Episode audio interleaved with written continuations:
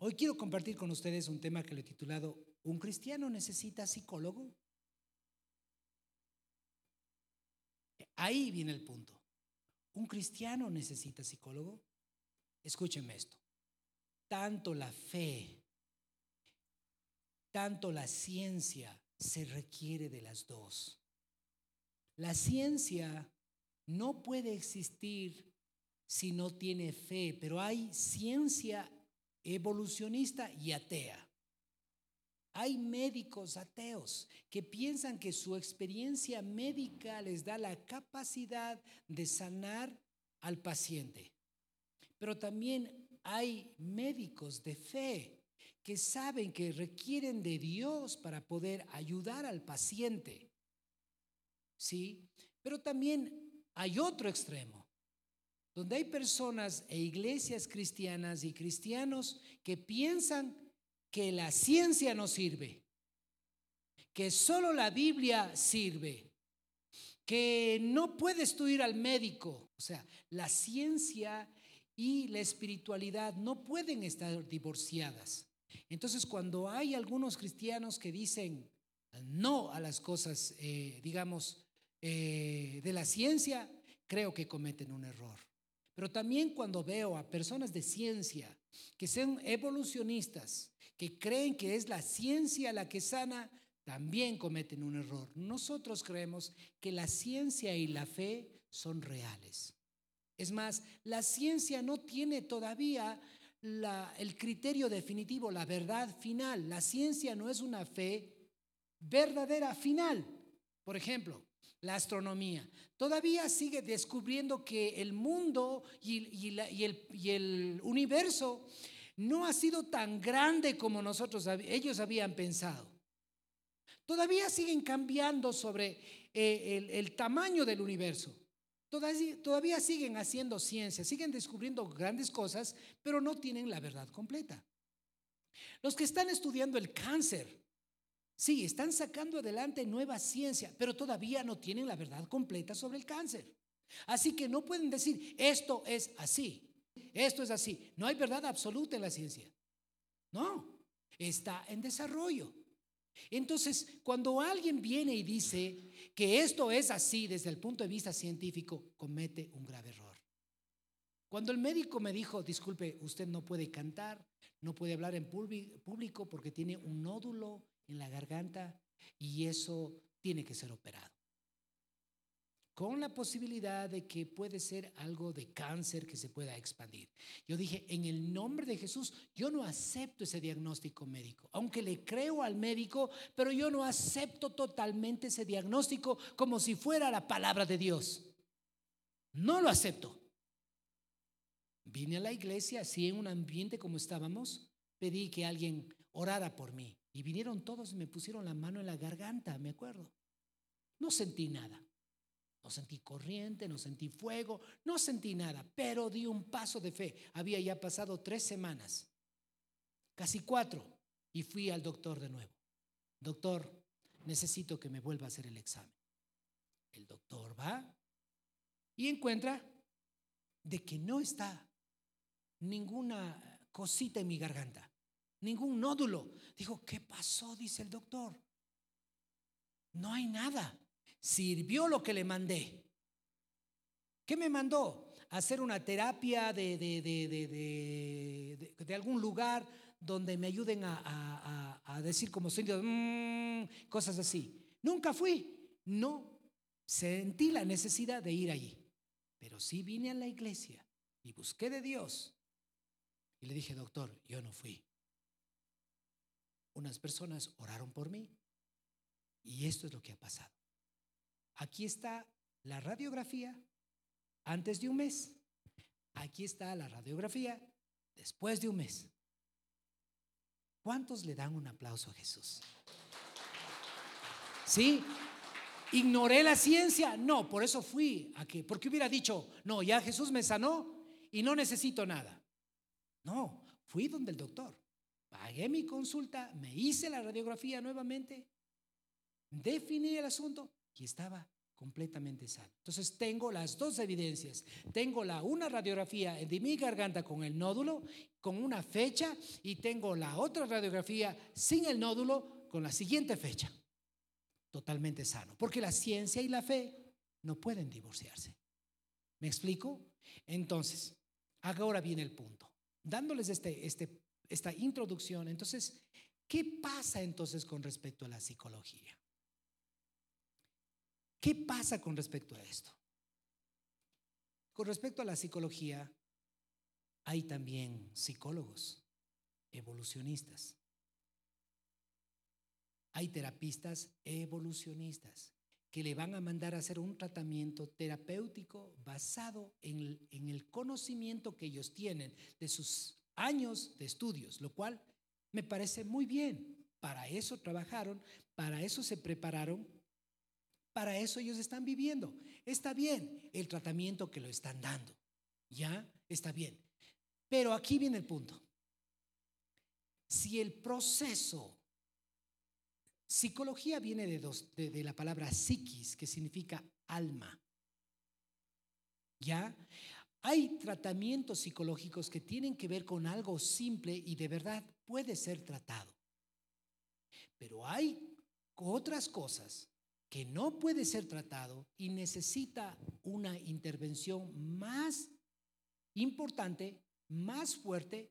Y yo he visto que ahí, aunque usted o el psicólogo le diga que trabaje en esto, haciendo tal terapia, usted puede morir haciendo la terapia y sin ser sano. Entonces escucho gente que dice, estoy trabajando en ello, estoy trabajando en ello. Ya viven trabajando 20, 30 años y no hay nada. ¿Saben por qué? Porque ahí sí se requiere de otra cosa. Se llama sanidad del corazón. Un cristiano necesita tener sanidad del corazón. Un cristiano necesita buscar sanidad del corazón. Cristiano que no tiene sanidad del corazón no camina en una fe real. Tiene problemas de carácter. Tiene problemas en su conducta tiene miedos, tiene inseguridades, tiene estrés, tiene un montón de cosas porque no tiene sanidad del corazón. Escúcheme, todos estamos en este mundo y en el relacionamiento que tengamos con los demás va a haber fricciones. Las fricciones son parte de la vida. Vas a tener fricciones con las personas que amas, con tu pareja, con tu vecino, con tu trabajo, con tus proveedores. Vas a tener problemas todo el tiempo. Entonces el punto es, ¿qué haces después de que ya pasó el problema y te quedaste con ese miedo? Te quedaste con esa inseguridad, te quedaste con, con esa duda y ya no quieres confiar en los demás.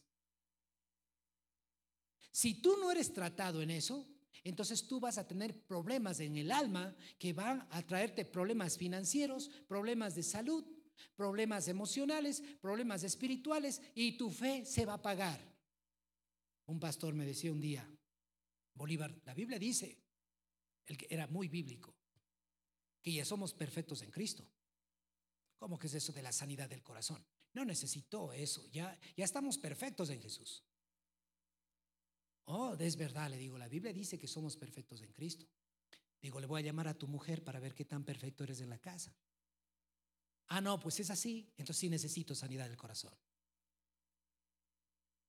¿Sí te das cuenta? Entonces todos necesitamos sanidad del corazón. Si tú eres un creyente que no cree en la sanidad del corazón, entonces vas a ser un creyente que tiene muchas debilidades internas. Y no crece en su fe. Y se queda enano en Jesús. Se queda un hobbit en Jesús. Hobbit cristianos hay. Pablo decía, yo ya debería darles a ustedes alimento sólido, pero por cuanto son inmaduros, solo tengo que darles leche.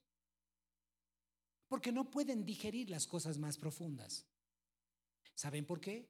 Porque no hay sanidad del corazón. Ahora, ¿se puede entonces confiar en un psicólogo? Depende. Depende. ¿Depende de qué? De las creencias del hombre. Si él no cree en Dios, él va a creer que Él te va a curar de tu problema.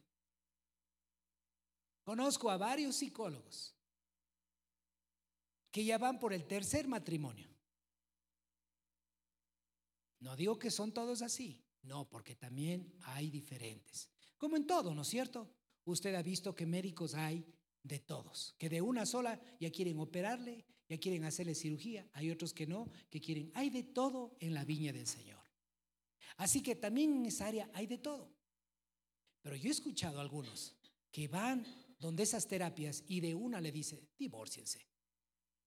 Si él, él es así, déjele. Usted necesita amarse a sí mismo. Ámese a usted. Y es verdad, es una media verdad. Ámese a usted mismo. Ámese. Déjele. Porque va a estar permitiendo que pase esto.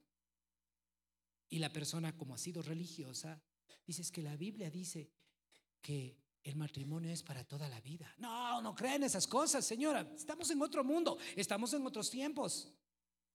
Déjele. Otra persona, mientras tanto, le dice, no necesita casarse. Si quiere convivir, dele, conviva. No necesita casarse para ello. Conviva. ¿Y qué estamos pasando viendo hoy en día? Que más divorcios hay con los que conviven. Más separaciones hay. Eso dicen las estadísticas, no lo digo yo. Dicen las estadísticas. Entonces, con los números no podemos ahí decir nuestro propio criterio, sino se vuelve algo objetivo. Entonces, necesitamos que usted cuando va a buscar una terapia psicológica necesita saber quién es la persona que le va a dar. Si usted no sabe, tiene que tener cuidado, porque pueden guiarle. Yo conozco a un doctor que muchas personas vienen a mis, a mis, a mis eh, consultas que han estado, yo le llamo el doctor divorcio, porque a todos les ha hecho divorciar. Y cristianos caen con él y les manda luego a hacer trances de yoga, de ham y de todo esto por el evolucionismo. Y gente creyente se va poco a poco enfriando, se van haciendo más secos, se van haciendo más fríos, porque no se dan cuenta de la imposición de manos y de lo que significa, de las energías que están soltando en esos tratamientos y terapias. Me acuerdo que en la universidad tenía un compañero que en las primeras materias él estudiaba psicología y los dos estábamos en la materia de psicología 1. Pero él en el camino decidió irse a especializar. Me dijo, yo voy a sacar una especialización de psicología. Ah, no me digas. Bueno, los que no saben, yo estudié teología. Dijo él, voy a sacar una especialización en psicología budista. Ah, le dije, que hay especialización. Sí, me dijo. Y me mostró el centro. Digo, eso no es... Bueno, digo, ¿te están dando algún título legal? No. Hay mucha diferencia entre psicología y esa pseuda ciencia que le llaman algunos, que le llaman el psicoanálisis y esa cosa, que no es nada de ciencia. Por ejemplo, hay diferencia entre astronomía y astrología. Algunos dicen, estoy estudiando astrología. No, no, no, tú no estás estudiando astrología, no es una ciencia, es solamente una creencia que le ponen a los astros nombres y les van a poner cómo definen el destino de las personas. Eso no es astronomía. ¿Me está entendiendo? Entonces, de esta manera, este amigo se estaba metiendo, digo, tú estás estudiando hinduismo, budismo, y luego quieres aplicar las cosas del budismo a tus terapias psicológicas. La diferencia es que el, paciente que está contigo no va a saber si tú eres un psicólogo o un gurú de la India. Y algunos caen en esto, cristianos, porque no definen de dónde. Por eso cuando yo voy al consultorio, lo primerito que me fijo es los adornos que tiene el médico. Siempre las cosas son identificadas por lo que tú ves. Ya cuando veo por ahí un ya tengo una idea más o menos cuál es la creencia. O si no, si tengo ahí al gatito en estas, ya sé más o menos. Si tengo, porque hay, anda y fíjate en las oficinas, si veo el sapito ahí con algo para ponerle dinero, algo así de la suerte, ya tengo. Si veo elefantes, también ya entiendo por dónde va. Algunos dicen que es decoración y no se dan cuenta que los que traen los elefantes están trayendo de las tiendas hinduistas que hay de arte hindú. Y eso trae opresión. Y como ignoran muchos de estas cosas, no se dan cuenta. Entonces yo me fijo y he visto, yo me acuerdo que fuimos una vez a un, a a un pediatra uno de nuestros hijos cuando eran pequeños para hacerle atender. Y el pediatra dijo, yo aconsejo hacerles la limpia a mis a los niños. Y me fijé, claro, él tenía por ahí una, una plantita de sábila, cositas con cinta roja. Si te das cuenta, las creencias, todo eso se va notando. Entonces, si tú como creyente no te estás dando cuenta dónde estás cayendo, seguramente eres un creyente, perdón que te diga, pero demasiadamente ignorante. Y son presa fácil de todos estos grupos.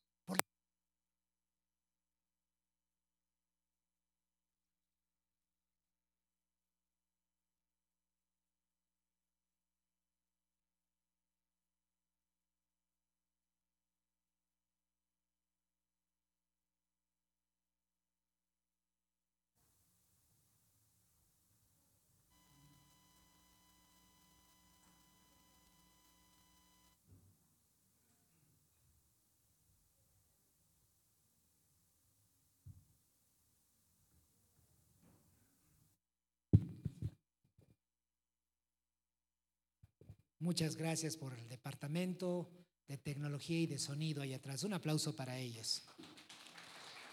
Gracias, Jime, por estar siempre pendiente en la parte tecnológica. Oramos que Dios envíe más personas para apoyar. Muy bien. Entonces, ¿cuál es la estrategia de Dios para nosotros? Escúchame esto.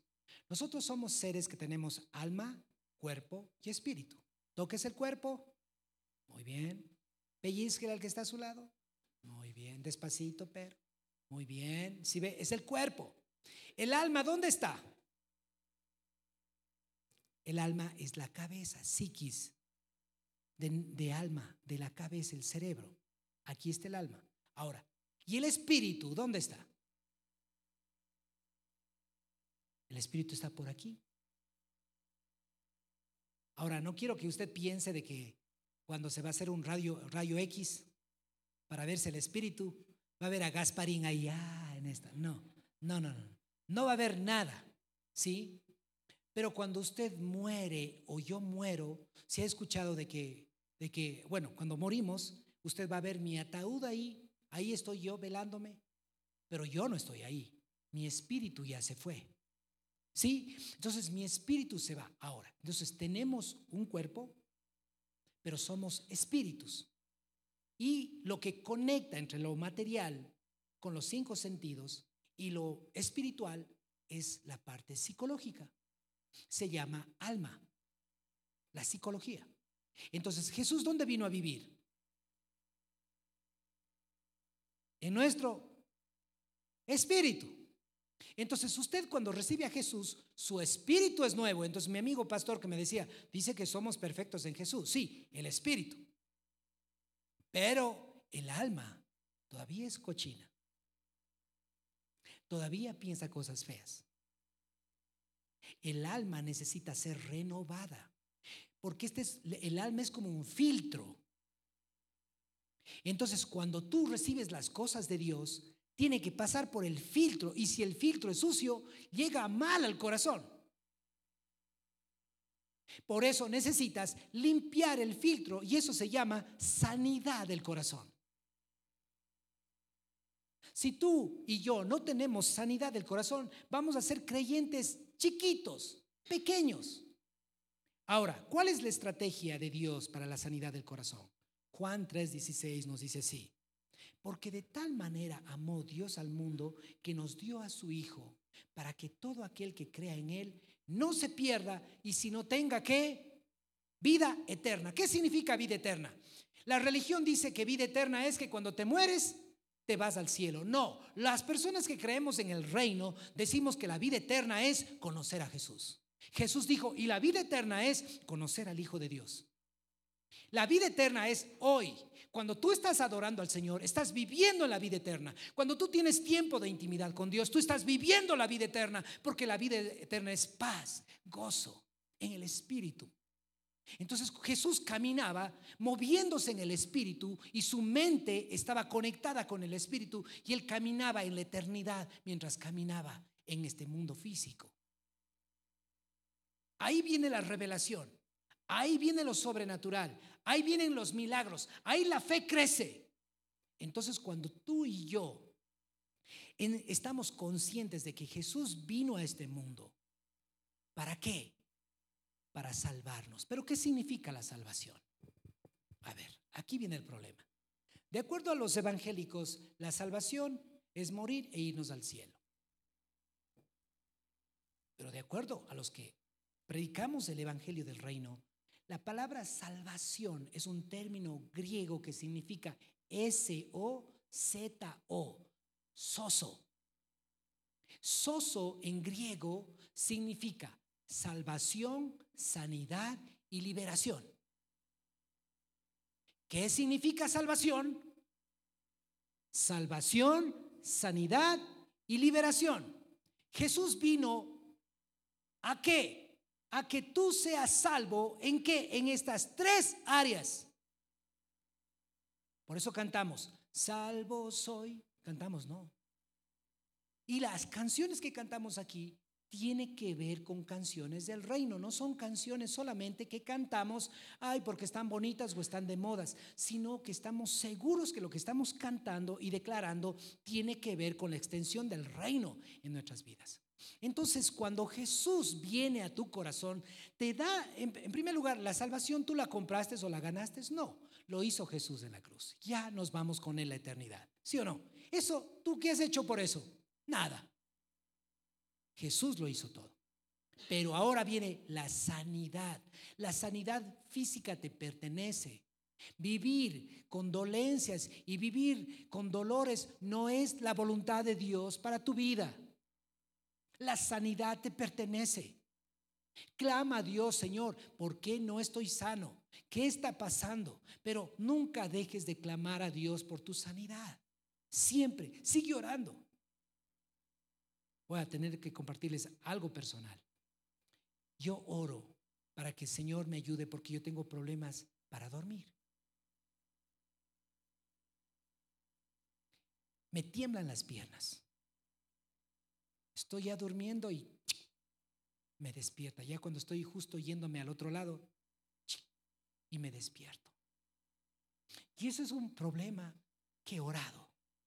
Señor, yo predico la sanidad. Yo creo en la sanidad. Pero no he visto la victoria en esta área. Y aún así, Sigo orando y viendo gente con tumor siendo sanada. Y aún así lucho con esto, pero yo no acepto esto que es parte de mi vida. Tomo una medicina para ello. Pero ¿saben qué? Sigo orando. ¿Y saben qué me dijo Jesús? Cuando cierres tus ojos, mírame que yo estoy parado al lado tuyo. Y he empezado a ver cómo Jesús, mientras veo a Jesús de mis sueños, me voy y duermo tranquilamente. Pero otras veces no. Estoy en esa guerra, pero no acepto la enfermedad como parte de mí. Veo a Jesús que se llevó la corona de espinas por mi sistema nervioso y que Él murió por mí y que me dio sanidad. Entonces estoy peleando la batalla de la fe. No estoy aceptando esto como natural para mi vida. Yo sigo creyendo en Jesús, que Él murió por mi sanidad.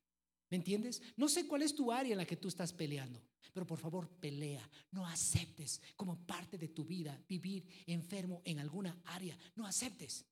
¿Viste lo que te conté? Que Jesús me sanó de este, de este problema de la garganta. Me sanó. Él hizo la obra. Y así ha hecho en muchas áreas. Me dolía antes la columna, me sanó de la columna.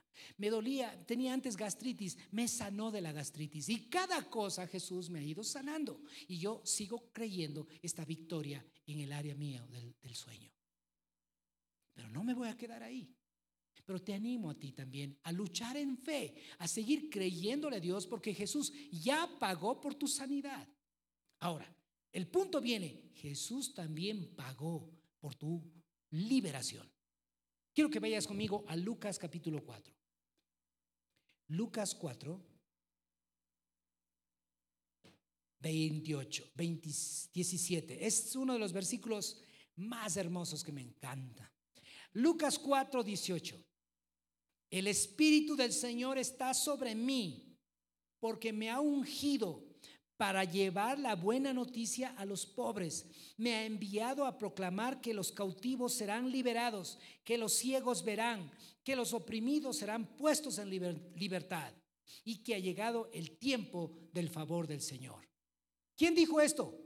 Jesús. Ahora, quiero que entiendas esto. Jesús está diciéndonos aquí, ¿sabes qué? Está diciendo soso en el griego original que fue escrito este libro, está diciendo liberación es oso. Entonces, si tú tienes, si tú no reconoces tus problemas internos de tu corazón, vas a tener problemas. Ahora, ¿qué es la sanidad del corazón? La sanidad del corazón es un proceso en el cual una persona es liberada de las heridas y los traumas del pasado que han sido producidas por personas o hechos de la vida. ¿Ya? La sanidad del corazón es llegar a ese punto de liberar el, alma. Y por eso vamos a tener el encuentro de mujeres. Es para eso. Segunda cosa, ¿qué es la, qué es la sanidad del corazón? Esto implica una transformación y una renovación de nuestra alma, voluntad y emociones y mente por medio de la palabra y el espíritu. En ese retiro de sanidad del corazón, lo que hacemos es, llegamos por medio del Espíritu Santo a que tú descubras cuáles son las raíces de tus problemas del alma. ¿Sí? Ahora, ¿qué no es la sanidad del corazón? La sanidad del corazón no es recordar y abrir todo nuestro pasado y nuestros pecados. Tampoco. O sea, como hacen algunos que hacen hipnosis, los que hacen hipnosis tratan de recordar el pasado y si el, si el terapeuta es evolucionista, le va llevando por medio de la hipnosis y le va llevando cuando usted era bebé en el vientre de su madre y le va llevando cuando había sido antes reencarnado en una gallina. Y después le, empieza a hacer que haga como gallina, porque antes usted era una gallina para ser libre. ¿Ves cómo usted van llevando por allá? No, no, esto no practicamos nosotros. No creemos que esto sea lo que Dios quiere para ti. No tiene que ver con la psicología del mundo. La sanidad del corazón es confesar y ser sano de las heridas del pasado. En la vida emocional no hay ni tiempo ni espacio. Así que el tiempo no borra las heridas de la vida. El tiempo no borra las heridas. Cuidado, vayas a pensar, como ya pasó eso hace años, ya no me toca. No, el tiempo no borra las heridas. Lo que hace el tiempo es que te bloquees de cosas, de relaciones, de conexiones con los demás. Por ejemplo, si fuiste herido en una relación eh, con alguna pareja lo que sea, digamos, y, te separaste y esta persona dice, me separé porque... Mm, ah, Reconozco, dice, porque han pasado así, yo era muy controlador, controlaba la relación. Tengo 28 años y ya estoy divorciado y sí, fue porque yo le controlaba mucho y le celaba mucho y por eso ya me separé. Ok, él quedó con esa herida. ¿Sabe cuál era la herida? El control. Y como no puede vivir solo, en el camino se hace de una nueva relación. ¿Ya? Y ahora en su espíritu, en el subconsciente, dice, nunca más voy a controlar. Como no quiero que ahora me vaya mal, nunca más voy a controlar. Y ahora, en la nueva relación, busca hacer todo lo opuesto de lo que hizo anteriormente, porque no quiere volver a repetir esa historia. Y no empieza a controlar. Y se va al otro extremo. Y de repente le ponen los cachos. Y después dice, ¿y ahora qué pasó? El corazón más herido, más dañado. Ahora no sabe si mantener esa relación, se perdonar a la persona y ahora de nuevo empieza a controlar. Dice que le perdona porque no quiere estar solo y siguen en la misma relación, pero ya es insana, ya no hay salud emocional. El diablo está administrando angustias, desesperanzas, porque no han sido sanos, no han sido liberados. Aquí la palabra de Dios dice, el Espíritu del Señor está sobre mí, porque me ha ungido para llevar las buenas noticias a los pobres, me ha enviado a proclamar a los cautivos que serán liberados, libertad a los cautivos ¿Qué está refiriéndose? ¿A los que están presos? No, a los cautivos del alma. ¿Qué es, ¿Qué es el cautiverio? La falta de fe, la incredulidad, la desconfianza. Tú estás necesitado sanidad del corazón. Un psicólogo no te va a dar. Solo Jesús te puede dar. Te va a mandar terapias y ahí vas a pasar en tu vida diciendo que estás trabajando, trabajando para dejar la desconfianza, dejar la inseguridad y vas a morir. Haz de cuenta que nuestro interior es como cuartos en una casa. Dentro de un cuarto, en una casa, ¿qué es lo que pasa? Dentro de un cuarto, en una casa, hay ambientes, ¿no es cierto? Hazle cuenta que tú tienes un problema con la ira. En la ira, tú mientras tanto, ¿qué, qué es lo que haces con la ira? Es como que sale Hulk. Gritas peleas, haces daño a los demás con tus iras, eres creyente pero no puedes controlar. Se te va la boca, se te va la cara, se te pone tenso el cuerpo y estás controlando en medio de las circunstancias a alguien por tu ira. ¿Y qué pasa después en el proceso con la ira? Lo que pasa es que de repente logras cogerle a Hulk y lo que hace la psicología es esto, te da una terapia para mandarle a Hulk a un cuarto. Qué hermosa la lluvia. No hay problema. Déjame terminar. Voy a terminar rápido con esto. La, ¿Qué es lo que hace la psicología? Mete a Hulk en un cuarto. Te enseña a ponerle en un cuarto. Pero tú dentro estás en los otros cuartos, pero un cuarto siempre está Hulk en estas.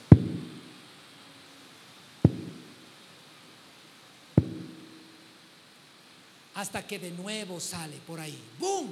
Y le logras agarrar con la terapia y le mandas de nuevo adentro. Pero está.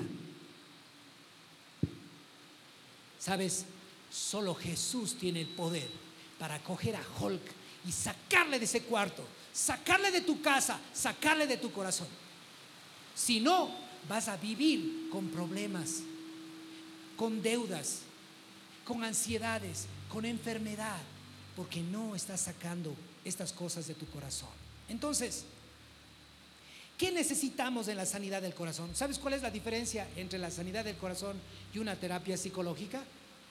En la terapia te dicen que tienes que amarte a ti mismo y estoy de acuerdo. Pero ¿sabes qué dice Dios mientras tanto? Arrepiéntete. Y eso no te van a decir. Arrepiéntete. Arrepiéntete de tus iras. Confiesa que te gusta gritar. Confiesa que no tienes el control. Confiesa que tienes este problema. Cuando hay personas que vienen y me dicen, Bolívar, ya no aguanto con esto. Me está carcomiendo mientras estoy en la iglesia, ya voy un año y, y esto me está carcomiendo por dentro. Necesito soltarlo. Yo le digo, qué bien lo hiciste, eres libre, te felicito. Usted lo celebra, Bolívar. Yo pensé que me iba a culpar, me iba a acusar. ¿Quién soy yo para culparte? La iglesia es el lugar donde tú vas a ser sano, no el lugar donde te voy a humillar y a culpar por las cosas que estás lidiando por dentro. Si ven? Entonces por eso muchos creyentes en la iglesia mantienen la distancia emocional, para que no les salga Hulk y de repente los del lado de acá me vean mal con el lado de, de allá que estoy. Tú y yo necesitamos sanidad de corazón. ¿Cuáles son los beneficios de la sanidad del corazón? ¿Quieren saber? Primero, libertad. Decimos, hay libertad en la casa de Dios. En la casa, pero el asunto es acá, libertad, acá adentro. Segundo, protección y seguridad. Vas a sentirte protegido y seguro, no con tu pareja solamente, sino porque Dios te da la protección y la seguridad. Tercero, vas a sentir la ayuda del Espíritu Santo en cada momento.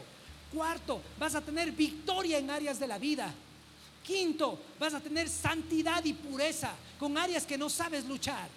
Sexto, vas a tener salud, vas a tener salud física, salud emocional. Séptimo, vas a ser una persona íntegra.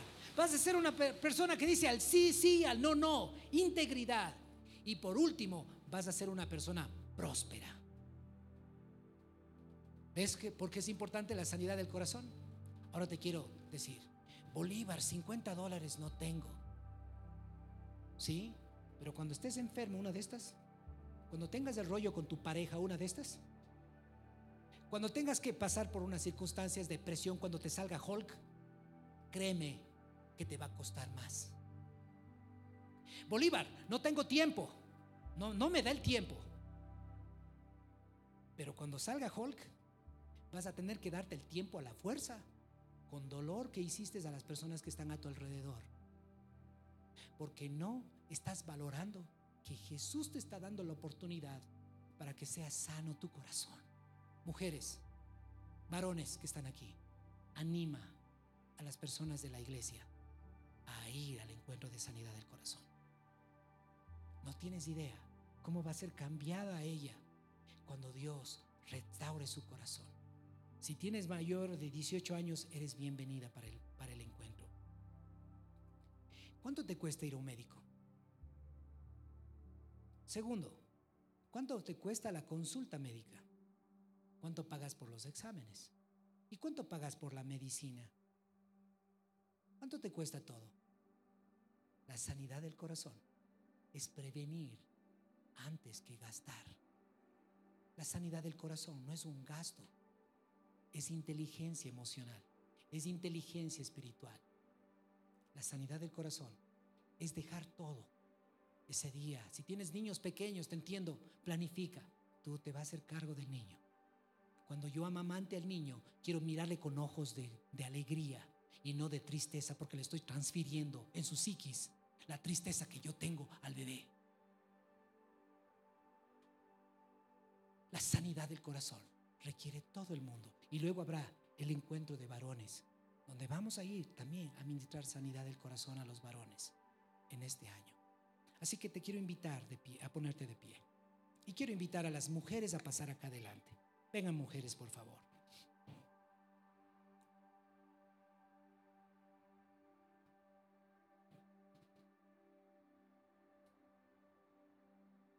Vengan acá. Mujeres, aquí hay casadas, aquí hay solteras. A las solteras, ¿qué te dice tu mamá, tu papá? Todas las veces. ¿Mm? ¿Por qué? ¿Hasta cuándo dejas eso? ¿Mm? Mujeres que a lo mejor están solas. ¿Ya fuiste libre de tus heridas del pasado? ¿Todavía siguen ministrando tu corazón? Mujeres que tienen esposos, ¿qué te pasa diciendo él? ¿Vas a vivir con eso? Necesitas llegar al punto, ya, basta, ya basta, ya no quiero vivir así, ya no, esto no es vida. Vengo, recibo paz de Dios, qué linda la presencia, qué rico, y salgo de nuevo insegura, de nuevo con miedo, ay, ya va a salir un ladrón, ay, ya. ¿Ya qué estará queriendo esa persona? Algo de querer. ¿Ves? Tus miedos ponen barreras en los cuatro lados de tu vida. ¿Y sabes qué? Sin darte cuenta, te armaste una prisión solita y no sabes salir de ahí. Jesús dice, vengo a liberar a los cautivos, vengo a liberar a los oprimidos para que sean libres. Si te metiste en una cárcel, en algún área de tu vida, es tiempo de salir. ¿Qué necesitas para esto? Primero te necesitas tener hambre para ser libre. Necesitas orar. Mujeres, oren. Señor, ¿quieres que yo vaya a este encuentro de sanidad del corazón? ¿Cuántas de ustedes van a orar por esto? A ver, mujeres, levante su mano. ¿Van a orar? Señor, ¿quieres que vaya a este encuentro de sanidad? Pregúntale. Él sabe. Y te aseguro que en menos de lo que cante un gallo vas a saber la respuesta. Siguiente pregunta va a decir, Señor, no tengo el dinero. Está bien. Dile, Señor, ¿puedes proveerme para esto? Te aseguro que tu Padre Celestial, que te ama tanto, te va a proveer. Pero si tú no le pides, Él no va a actuar. Otra persona puede decir, es que no tengo el tiempo. No tengo el tiempo para irme sábado y domingo a un retiro. No tengo tiempo. Dime algo. Cuando te toque estar en el rollo del problema, ¿no se te va ahí el tiempo? ¿No a veces tienes que dejar ahí hasta el trabajo, ir corriendo al hospital o a la clínica porque ya no aguantas? Si te ves, si te das cuenta. ¿Quisieras tú ir por emergencia o quieres venir por amor a ser sanado tu corazón? ¿Sí? Eso es hambre por Dios. Otra de las necesidades que quieres, necesitas para el encuentro, tener el deseo de ser libre. Si tú no tienes el deseo de ser libre, no te va a ayudar el encuentro. Necesitas tener el deseo de ser libre. Otra, hay que reconocer que sí tenemos problemas en el corazón. Porque si te crees que no tienes problemas en el corazón, tu problema del corazón es el orgullo. El orgullo, dice la Biblia, Proverbios dice, el orgulloso se eleva y conforme se eleva, así verás su caída. Prepárate para la bajada. Por eso Jesús dijo, es mejor que uno caiga sobre la roca y sea roto, que la roca caiga sobre uno y sea destruido. Así que, ríndete. En el encuentro es como decir, Señor, aquí estoy haz lo que tú tienes que hacer. Y es un sábado y con dormida en la noche y hasta domingo. Un tiempo para ti, para hacer sano tu corazón. Y otra de las últimas cosas que necesitas saber es que te, que te das cuenta de que estás perdiendo. Estás perdiendo en tu relación con tu pareja. Estás perdiendo en tu economía. Estás perdiendo en tu salud. Estás perdiendo en tu relación con Dios. Hay como una llanta baja en tu carro. Camina pues así, con llanta baja toda tu vida. No, es tiempo de parchar la llanta. Cuando vengas del encuentro, estoy seguro que habrás ocupado 10 años de tu cristianismo en un solo fin de semana. Cuando cierras los ojos va a ser fácil conectarte y vas a aprender a darte cuenta cómo el enemigo ha rodeado y ha creado un sistema alrededor de las personas que tú amas y no te habías dado cuenta. Y vas a tener las llaves para guiar a otros a tener sanidad del corazón. Cierra tus ojos ahí donde estás, mujer. Déjame orar por ti. Padre, oramos por las mujeres. En el nombre de Jesús. Señor, tú que estás allá, varones, sus manos para acá. Vamos a orar por las mujeres. Jimé, ora tú por las mujeres. Padre del cielo, pongo delante de ti a cada una de las mujeres que están aquí adelante. Oh papá, les presento delante de ti y tú conoces a cada una y las llamas por su nombre. Padre, te pido que tú estés ministrando sus corazones, que ellas puedan mirar tus ojos, mirar el amor que emana de tus ojos, de tu presencia, y que ese amor vaya ministrando y sanando sus vidas, sus corazones. Padre, quita toda mentira que ha crecido en sus mentes, mentiras, temores, sentimientos que no vienen de ti, pero que ellas les han tomado como verdades. Y te pido en nombre de Jesús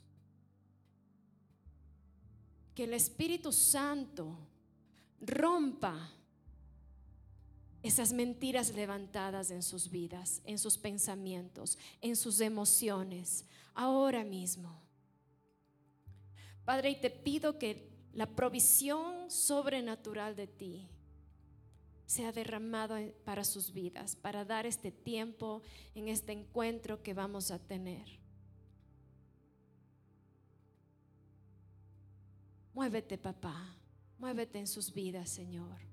Comienza a moverte, Espíritu Santo, a hablar en sus corazones, a inquietar sus vidas, a mostrar la condición y la necesidad que hay en sus vidas, en, su- en lo más interior de su ser.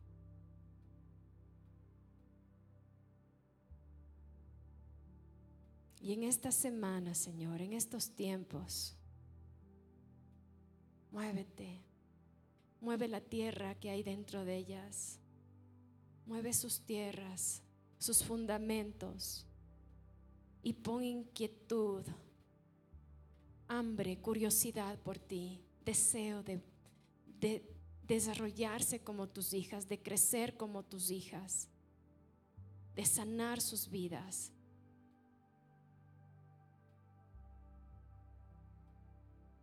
Bendice, Señor, sus vidas. Bendice, Señor. Bendícelos. Bendícelas. Bendícelas. Bendícelas. Bendice, Señor, a cada una. Bendice a cada una. Que tu paz inunde. Que tu paz les llene. Que tu paz les guíe. Gracias, papá. Ok, dale un abrazo al que está a tu lado. Hay mujeres, des un abrazo ahí. Ok, abrázale allá atrás. Es un abrazo ahí. Pueden pasar. Voy a orar para finalizar esta hermosa reunión, familia. Estábamos cantando, haz llover. Dios es bueno. ok, vamos a orar para terminar y también tenemos a gente nueva aquí que ha venido por primera vez, alcen su mano. Ok, denles un fuerte aplauso acá, una parejita. Bienvenidos. Tenemos algo especial para ustedes, quisiéramos hablar con ustedes. Nos- después de, terminar de orar, me pueden acompañar aquí. Yo voy a estar con ustedes, ¿sí? Vamos a orar familia, agachamos nuestra cabeza, cerramos nuestros ojos y Señor, te doy gracias. Mm. Espíritu Santo, eres, eres bueno. Gracias por este hermoso tiempo, gracias porque tú traes arrepentimiento genuino.